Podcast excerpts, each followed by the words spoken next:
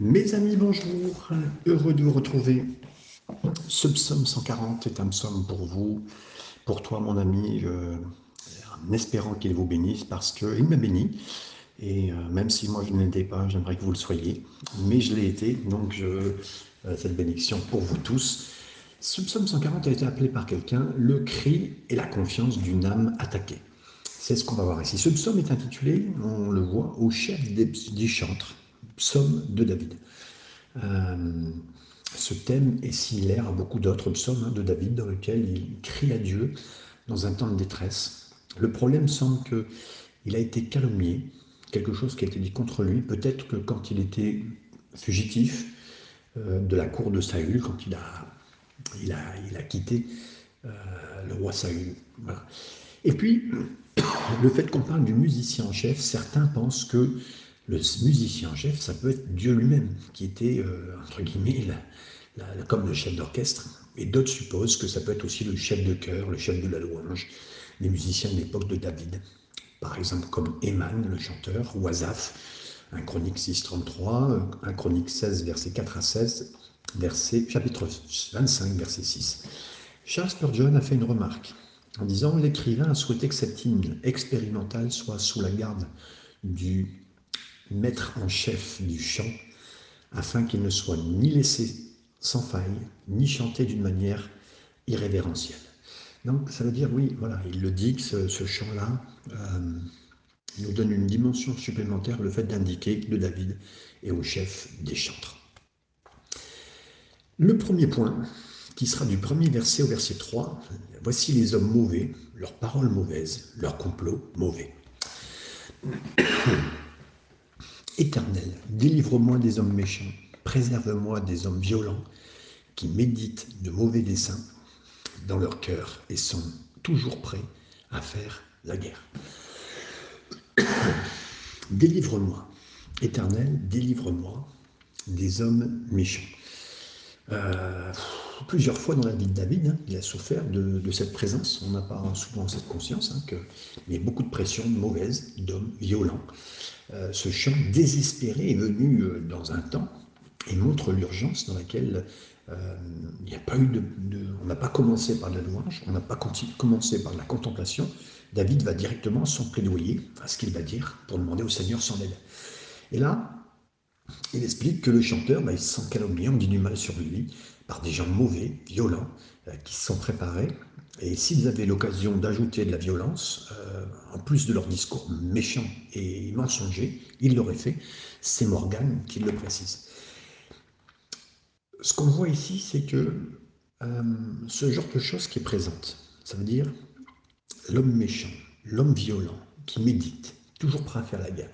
Ce style de choses doit toujours euh, c'est toujours ça, précède toujours la, persécution. Parce que le mal lui-même n'excite pas les gens contre un homme bon comme ça. Euh, pour le faire, il doit d'abord être représenté comme un mauvais homme. C'est difficile hein, d'attaquer une, bonne personne. C'est Korn qui le dit. Donc, euh, vous connaissez tous cet adage. On disait si tu veux dire, si tu veux tuer ton chien, tu dis du mal de lui, tu dis qu'il est malade. Voilà, c'est le point. Et donc, on dit du mal des gens, c'est ce qui se passe. Et sentez bien sûr cette méchanceté, cette violence dans les mots, dans les choses choisies, euh, dans les termes choisis, comme des couteaux qu'on vous plante. Hein. et là, très très fortement, ce qui est du mal, c'est waouh, c'est fort. L'homme persécuté se tourne vers Dieu alors dans la prière. Il ne peut pas faire meilleure chose, chose plus sage que cela.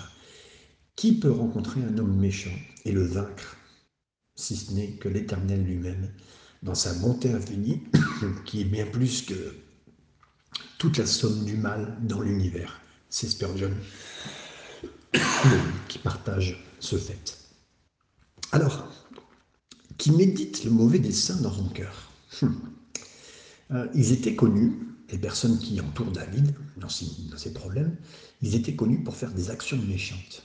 Ce pas des, des accidents déconnectés de la véritable nature, non, non. Ça prouve, ça montre qui sont toujours prêts à être dans des, conflits, dans des conflits et dans la guerre. Vous connaissez des gens comme ça? J'ai souvenir, pour avoir été dans, des groupes de supporters un peu méchants, il y avait des gars, c'était, euh, ils attendaient juste quelque chose. Ils attendaient juste qu'il se passe, euh, que le ton monte pour y aller. Et il faut assurer qu'ils se levaient devant les premiers.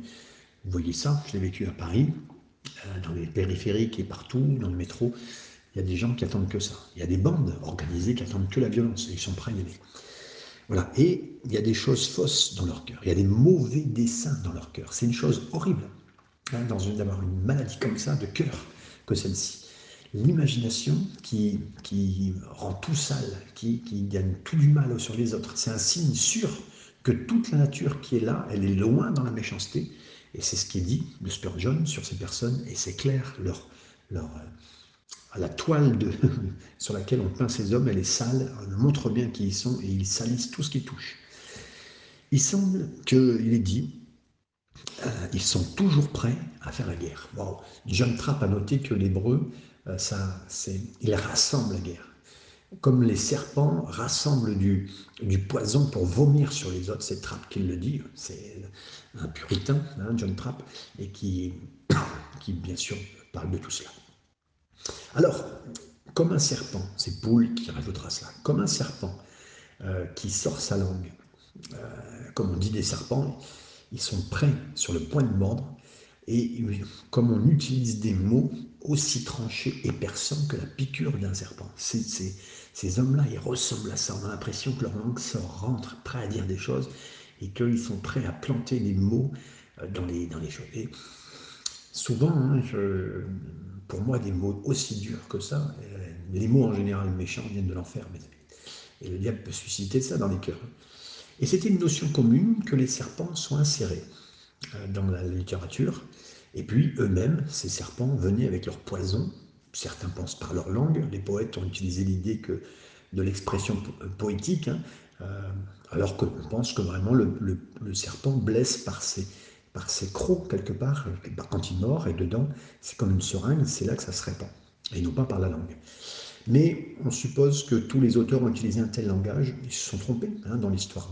On le sait, au niveau de la nature, on l'a appris, mais euh, l'écrivain, euh, il se charge, il n'avait pas bien sûr tous les éléments de l'astronomie, euh, que ce soit du soleil qui voyage de l'est à l'ouest, il ne savait pas tout ça. C'est Sturgeon qui le dit, mais c'est vrai qu'il n'y a pas toute cette connaissance, mais en tout cas, l'image est forte et on sait que, que ce soit par la langue ou par les dents, le poison est bien présent dans les mal qui est fait. Il nous est dit, ils ont sous leurs lèvres un venin d'aspic. Il y a une pause qui est là, l'aspic. Aspic. En, en hébreu, ader, achoub, euh, ça se produit ici seulement. C'est peut-être impossible de déterminer quelle espèce euh, est montrée. Mais dans, sa signification, le mot semble exprimer que c'est un acte commun de la plupart des serpents. C'est Quito qui euh, partage cette histoire, qui partage sur cette partie de, de, de, entre guillemets, de l'anatomie et du serpent en général. Paul cite ce psaume, le psaume 140, verset 3, dans Romains 3.13, quand il utilise la description du péché profond. Romain, Romain est un livre extraordinaire, hein, euh, et là il parle du péché profond de l'homme. Et en principe, Paul a toujours étendu, au-delà du sens original de David, il a appliqué ce concept à toute l'humanité dans sa condition de chute. Je fais juste un point, mes amis. Ce que vous lisez ça, c'est l'homme en général. Il n'a peut-être pas eu l'occasion de vous montrer qu'il pouvait être méchant, mais il peut vous montrer. Et je peux vous assurer, euh, un moment ou un autre où le, serpent, ce serpent peut sortir dans son cœur, euh, ça peut venir. Et là, il y a une pause. C'est là, en, hébreu. Ce mot indique, toujours, ça, indique toujours une sorte de pause. C'est une expression musicale, hein, une pause aussi. C'est pour une pensée, ça peut être pour une méditation minutieuse ou pour les deux. En tout cas, c'est là et répété trois fois dans ce psaume. Et ça indique que dans le péché profond que l'homme nous fait infliger, c'est digne de notre considération minutieuse devant Dieu. Mais on s'arrête, on y pense. Et non pas qu'on veut penser au péché, mais on veut le présenter devant Dieu et on veut s'arrêter. Nous pensons trop souvent la grandeur de Dieu et trop peu de la péché de l'homme. Mais euh, voilà, c'est ce qui fait. Là, il réfléchit à cette grandeur. Waouh Il se dit, mais c'est pas croyable le mal qui a été fait. donc, ce qui émerge clairement dans ce passage, c'est le mal qui peut survenir, non pas d'une pression des circonstances. Écoutez bien, c'est pas les circonstances qui font la pression, mais c'est l'amour de la violence, de la cruauté et l'intrigue euh, du mal est là dans le cœur, au fond de son cœur. C'est Kilner qui le dit. Depuis la chute, mes amis, qui que ce soit peut faire du mal. Ah, vous allez me dire, mais non, moi je ne ferai jamais du mal comme les autres. Non, mes amis, ne dites jamais ça. vous pourriez avoir tué quelqu'un dans votre vie. Merci Seigneur que vous n'avez pas les circonstances de le faire, on n'avait pas eu la possibilité, mais on est tous capables de tuer quelqu'un. Et euh, il suffit que devant vous, on tue quelqu'un que vous aimiez et que vous avez une arme dans la main, je peux vous assurer que ça peut être comme incontrôlable. Et euh, c'est pas seulement de la légitime défense, hein, mais euh, vous allez tuer quelqu'un, c'est possible. Euh, j'encourage pas ça, comprenez bien, mais je voudrais vous dire que le fond de notre cœur à tous est mauvais d'une façon ou d'une autre. On rencontre ici pour la première fois depuis le psaume 89-90, euh, depuis le psaume 90 à 140, on n'a pas vu une seule fois où le mot c'est là, la pause est revenue. Pourquoi pendant ces 50 chapitres on n'en voit plus? Euh, C'est récurrent dans les autres chapitres, hein, mais cependant il y a une quarantaine de psaumes dans tous ceux qui sont là où c'est pas utilisé. Pardon, excusez-moi, il y a une quarantaine de psaumes où le, le là est utilisé, mais pendant 50 psaumes ici on n'a pas vu du tout euh, l'utilisation de ce mot, c'est Bonnard qui le rappelle. Versets 4 à 5. Alors priez pour ce qui est dit. Versets 4 à 5. Ils aiguisent leur langue, hein, on l'avait déjà vu, mais je vais le relire. Ils aiguisent leur langue comme, comme un serpent, ils ont sous leurs lèvres un venin d'aspic. Éternel, garantis-moi des mains du méchant, préserve-moi des hommes violents qui méditent de me faire tomber. Je vérifie parce que des fois les versions sont différentes. J'ai bien respect. Il faut lire le verset 6 avec. Effectivement, 4 et 5, c'est plutôt 5 et 6. Des orgueilleux me tendent un piège et des filets. Ils placent des raies le long du chemin. Ils me dressent des embûches. Pause. Voilà, c'est les deux versets qu'on devait lire, 5 et 6 plutôt. Là, il est dit Éternel, garantis-moi des mains du méchant. Dans la première partie de ce psaume, David y reconnaît la présence des méchants, des hommes violents. Il a une vision aussi réaliste, il demande aussi à Dieu là maintenant, il dit, voilà, je les ai vus, mais maintenant, s'il te plaît, garantis-moi. Garantis-moi des hommes violents, des hommes méchants. David, a été chassé, vous vous rappelez, euh, par Saül, le roi, et euh, comme un rebelle. Le Christ a été crucifié comme un blasphémateur. Les chrétiens de l'Église primitive ont été torturés comme des coupables, euh, comme des incestes, comme des gens qui produisaient le meurtre. C'est Corne qui le dit. Donc, dès le début, cette prière peut être la nôtre. Garantis-moi des mains des méchants. Les méchants peuvent être avec arrogance désirés et planifiés. Ils veulent exécuter, avec méchanceté euh, quelqu'un, un croyant. Mais le maître de l'univers ne peut pas tolérer l'anarchie pour longtemps. À cette fin, le plaidoyer change une prière en une prière imprécatoire. Ça veut dire qu'il va dire du mal, c'est Van Gemeren qui lui fait. Ça veut dire que David a fait le cas, il a dit voilà, il y a des gens méchants, mais garantis-moi contre eux. Et puis il dit en plus qu'il médite ces gens-là, et euh, il me dresse des embûches, et on va voir qu'après, ben, il va demander à Dieu de faire euh, de, que le mal qu'ils produisent leur retombe dessus. Donc c'est même pas qu'ils demandent du mal, c'est que ce qu'ils utilisent comme moyen, ben, ça leur retombe dessus. C'est pas qu'ils demandent du mal, c'est que le mal qu'ils font leur retombe simplement dessus. C'est ce que souvent Dieu fait d'ailleurs. Dieu ne fait pas retomber le mal, c'est pas lui. C'est souvent ton péché te suivra, te sera rendu. Hein. C'est souvent ça dans la parole de Dieu. Alors, des orgueilleux me tendent un piège et des filets. Euh, ils espèrent faire euh, dans le voyage sur le chemin de David une série de pièges cachés, des cordes, des filets, des pièges. beaucoup est expérimenté dans leurs mots toxiques, verset 3, verset 4. Ils sont des mots toxiques qui vont vous brûler, qui vont, comme de l'acide, des, des bombes. Vous avez déjà eu une bombe dans votre vie quand quelqu'un vous parle? David n'était pas aveugle au piège, mais il avait de l'espoir. Il avait de l'espoir dans l'aide de Dieu. Et j'aimerais vous dire, si dans les derniers temps vous aviez vécu ça rapidement, demandez au Seigneur de déminer les paroles qui ont été dites dans vos cœurs. Laissez le Seigneur vous parler et il va le faire. Et alors que ces hommes sont en train de chasser David, comme on chasse une bête, une bête sauvage, dangereuse, en plus, en s'efforçant de, lui percer avec une lance, euh, l'autre de le mettre dans un trou avec des pointes, vous savez, euh, ces pièges, avec des pièges qui sont là, prêts à le sacrifier devant le peuple sous prétexte qu'il est l'ennemi euh, numéro un. C'est clair qu'il le dit, donc on essaye de, mettre bouc émissaire sur lui, hein, en disant tout le mal qu'il a, puis préparer une série de pièges. Et là, les ennemis de David ont voulu enfoncer, enfoncer David sur son chemin, alors qu'il sert, il sert le Seigneur, et le mode habituel de sa vie, c'était de servir. Alors Saül a posé beaucoup de pièges pour David, mais le Seigneur l'a préservé. John nous redit ça de tout son cœur. Comment sont les pièges? Les filets sont placés là euh, pour nous, par quelqu'un qui est un artiste rusé, expérimenté, qui prend soin que rien n'apparaisse devant nos yeux. Les appâts sont paraissent séduisants, on vous fait un peu d'honneur, un peu de plaisir, on, vous propose du profit, et tandis que vous êtes là à avancer sans avoir aucun, euh, même pensée d'avoir, aucune pensée de mal à ce qu'on vous fait, là vous vous êtes retrouvés euh, empêtrés et pris en eux. C'est Corne qui le dit. Et oui, mes amis, on a, mis sur notre chemin des petites friandises, de la nourriture, des choses qui peuvent nous appâter. Tout ça pour nous briser, pour nous, pour nous torturer, faire du mal et plus.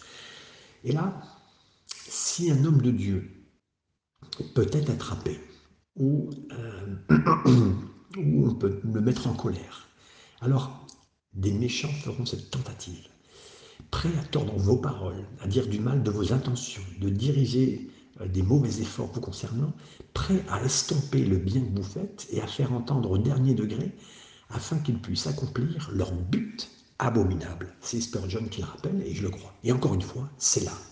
David considère encore une fois le danger. Le danger la première fois d'avoir tous ces gens qui sont là.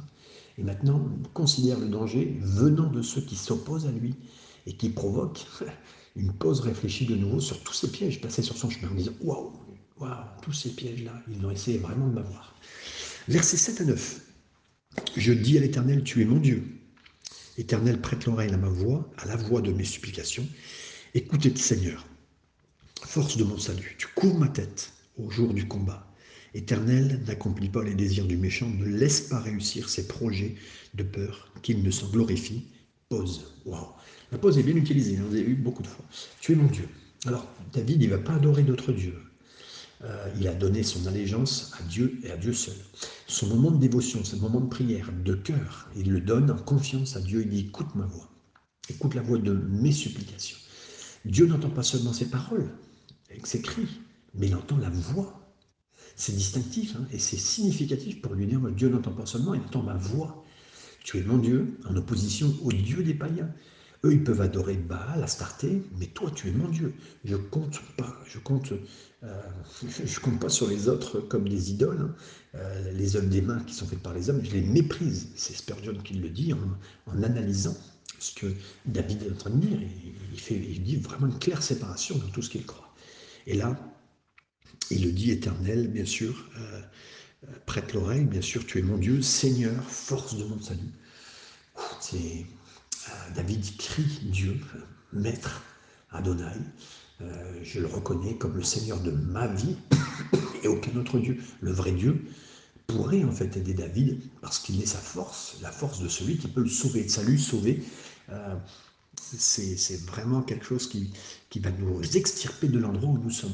Des fois, les gens ont cru que le salut, c'était seulement la croix et l'éternité. Mais le salut, c'est maintenant. Si on en a besoin, c'est maintenant. Il y a des, des, choses sur notre route, des gens qui veulent nous attaquer on peut demander à l'aide du Seigneur. Et l'aide n'est pas seulement pour l'éternité, ça peut être aujourd'hui, donc le salut est possible.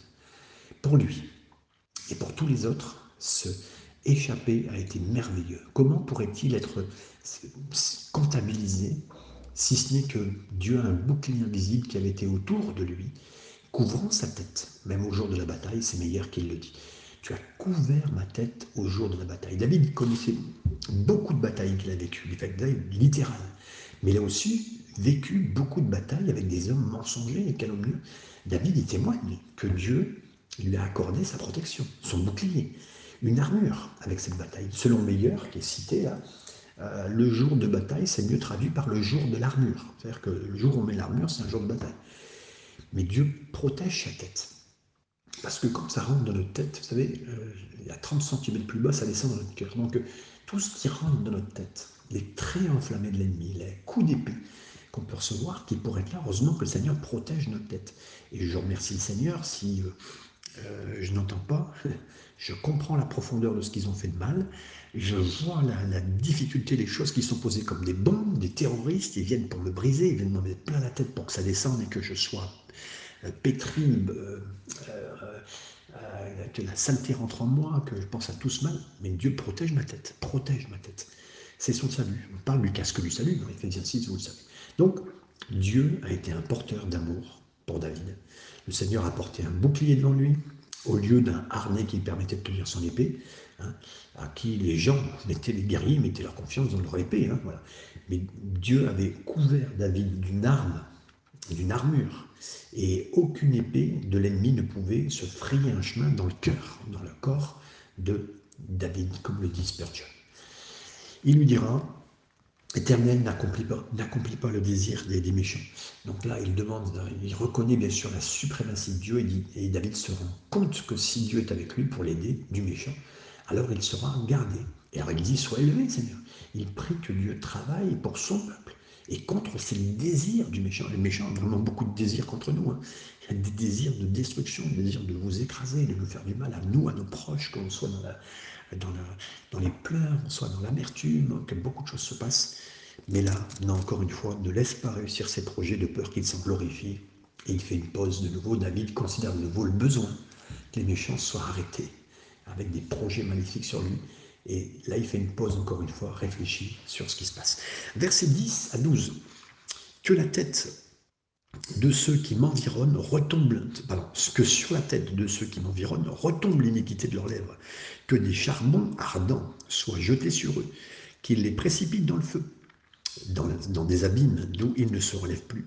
L'homme dont la langue est fausse ne s'affermit pas sur la terre, et l'homme violent, le malheur, l'entraîne à sa perte. Donc voilà, donc il dit, Seigneur, que sur la tête de ceux qui m'environnent, donc de ceux qui m'environnent, ceux qui m'entourent. Puisque nous ne connaissons pas l'occasion exacte dans la vie de David, hein, que cette prière a été faite, on ne sait pas ce que ça signifiait par là la tête. Hein. Euh, ça peut être Saül, qui était la tête, qui était son ennemi pendant longtemps, persistant, euh, je crois, de, tête, hein, justement de me souvenir, 17, au moins 17 ans, euh, ou 12 ans, entre 12 et 17 ans pour laquelle il a suivi. Ça, ça aurait pu être Dog aussi, D-O-E-G, euh, qui était un homme méchant, violent, qui portait euh, des faux rapports contre David. Hein, euh, Samuel chapitre 21, un Samuel chapitre 22. Et donc, si cette prière concerne Saül, c'est un autre exemple important dans la façon dont David ne frapperait, ne frapperait jamais. Même Saül, Saül pardon, quand il avait l'occasion. Un Samuel 24, vous vous rappelez, verset 1 7, il a eu l'occasion de le tuer avec une lance, il n'a pas fait. Samuel 26, verset 7 à 11, David ne toucherait pas Saül, car tous ses péchés et ses fautes, ben, Saül était un roi loin de Dieu. Et quand David fut attaqué par Saül, il verserait son cœur dans la prière à l'Éternel, confiant que Dieu s'occuperait de Saül. Hein, à Dieu, c'est Dieu qui s'occuperait de ça dans le ciel, plutôt que de prendre, le prendre lui-même la, la décision de lui faire subir quoi que ce soit. Il remet tout entre les mains de Dieu, c'est meilleur. Et là, il précise euh, que retombe sur eux l'iniquité de leurs lèvres.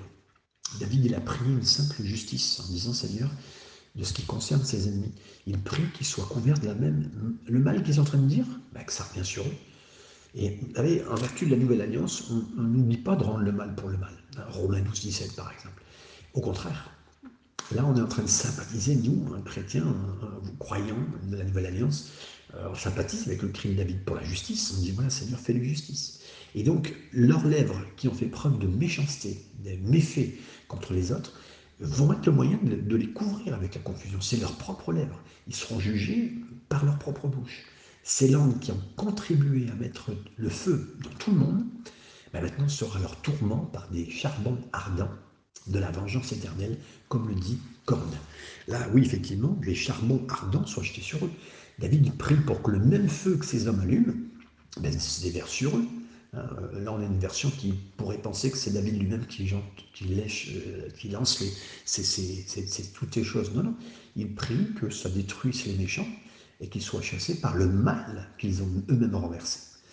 Et donc, toutes ces choses sont là. Il nous parle donc dans cette, ces, chardons brûlants ces trous sont c'est probablement des métaphores, des images, des illustrations, euh, un peu comme euh, voilà, on aime utiliser. Euh, et puis tout ce qu'ils ont utilisé de mal pour être des pièges, ce piège-là leur retombe contre eux, c'est Kinder qui le dit pour repréciser bien sûr que c'est que des mots d'utilisation de mal qui ont été faits, mais qui se retournent comme un boomerang sur ces personnes.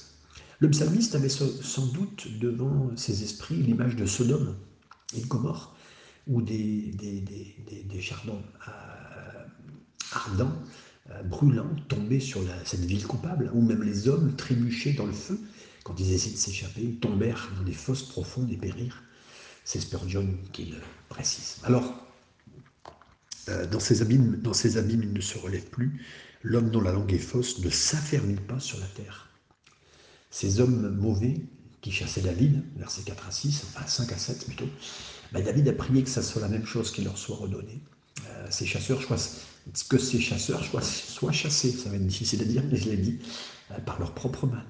Les jugements des, de, à l'époque, vous savez, voilà, les jugements des dieux contre les pécheurs, euh, c'était comme si c'était les dieux qui faisaient ça. Hein. Comme voilà, c'est pas la pensée de Dieu, c'est pas la pensée de David. Seigneur, voilà, les malhonnêtes et les faux accusateurs ne deviendront pas, ne seront pas durables. La punition qu'ils ont qu'ils ont vécu, c'est le péché qu'ils ont, qu'ils ont semé.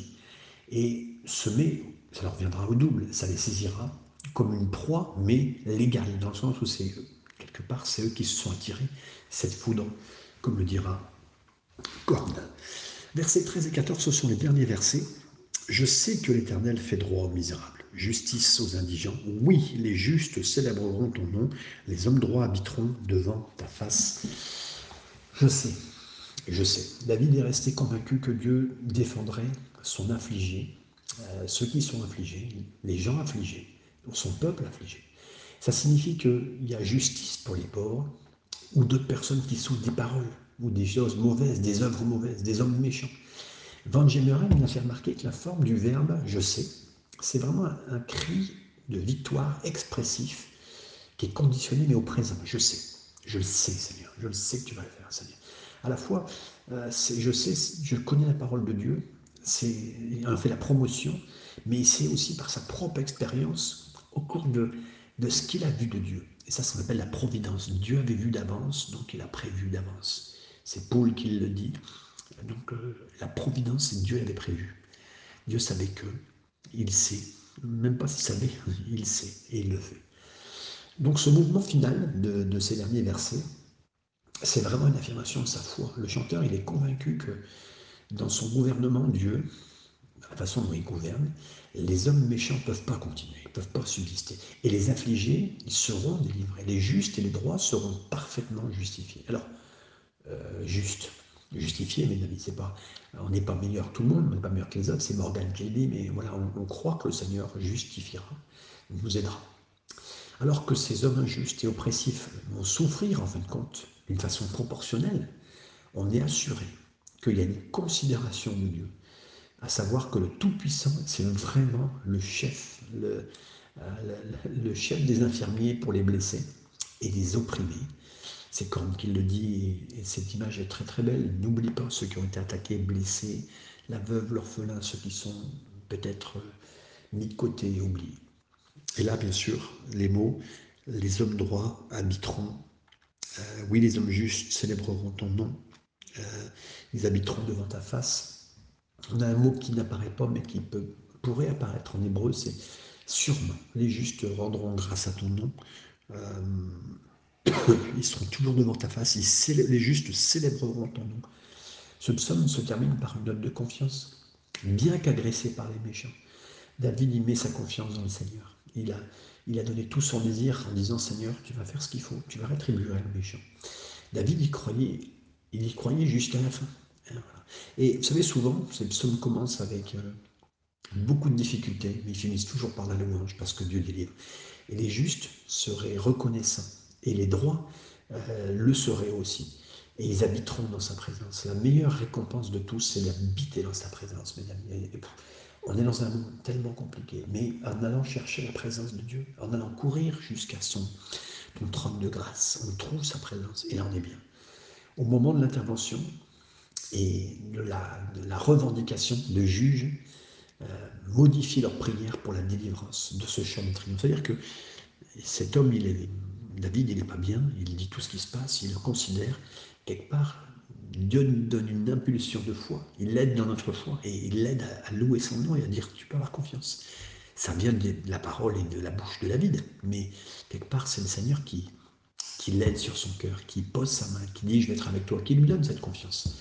Cette, cette dernière ligne, elle est entièrement positive. Son cœur est libre de trouver sa vraie maison. Ces dernières paroles correspondent au plus haut vers laquelle se déplace toute l'écriture. Ses serviteurs le serviront et ils verront sa face Vous verrez ça dans Apocalypse chapitre 22, verset 3, comme le signal Kinder à la fin. C'est Dieu qui gagne et en plus on l'adorera et on le bénira. Euh, George Campbell Morgan, euh, que je vous ai déjà cité assez récemment, il note que le psaume 140 commence avec beaucoup de problèmes, beaucoup de tristesse, mais se termine avec beaucoup de louanges et beaucoup de triomphe. C'est la tristesse et une certitude. Il s'en va aussi de si cette tristesse est aussi certaine, alors c'est aussi certain l'action de Dieu dans nos vies.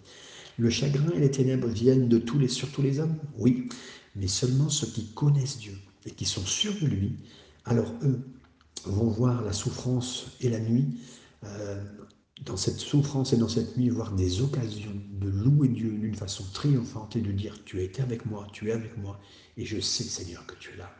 Amen et Amen. Que le Seigneur vous bénisse. Partage avec quelqu'un qui a besoin d'entendre ça. Et retrouvez bien sûr toutes d'autres études. Que Dieu vous bénisse. À très bientôt.